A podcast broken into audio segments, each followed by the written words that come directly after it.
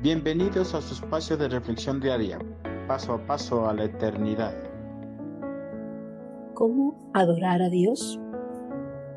El concepto de la adoración a Cristo está tergiversado dentro de algunas congregaciones cristianas del mundo, porque algunos seguidores de Cristo tienen una mala interpretación de la adoración genuina a Jesús, pues piensan que adorar al Señor es proclamar su fe en Cristo a los cuatro vientos ofrecer sus recursos económicos o asistir regularmente a las iglesias.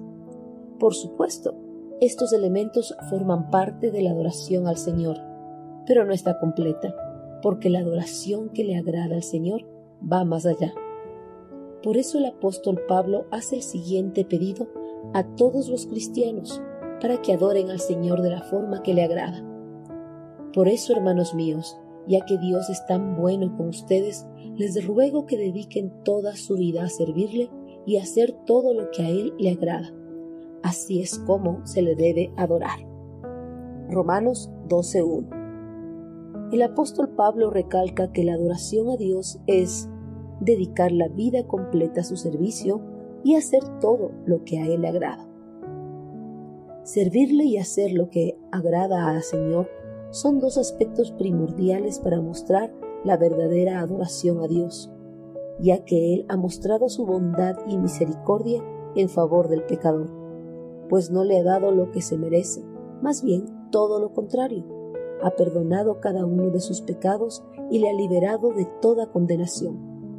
Consagrar la vida al servicio de Dios implica que el cristiano debe procurar utilizar los dones y talentos que ha recibido para ayudar en la edificación del cuerpo de Cristo, y no solo ser simples espectadores que se congregan por costumbre, o para que el pastor o el líder de la congregación no le llame la atención. Adorar a Dios es obedecer cada una de sus enseñanzas y practicarlas en todo momento de la vida.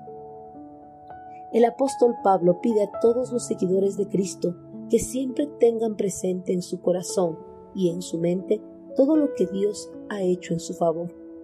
Justamente el tener presente lo que Dios ha hecho en nuestras vidas nos impulsará a servirle de todo corazón y hacer todo lo que le agrada. Porque el creyente que no tenga presente lo que Dios ha hecho en su vida no se involucrará en el servicio a Cristo dentro de su cuerpo, ni tampoco llevará una vida que le honre y le glorifique.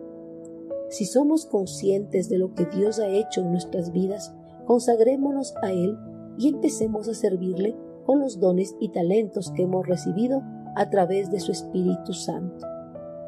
Empecemos a llevar una vida consagrada que le agrade, no solo cuando estemos en la iglesia o en alguna reunión cristiana, sino en todo lugar que nos encontremos. Solo de esta manera demostraremos nuestra adoración total al Señor.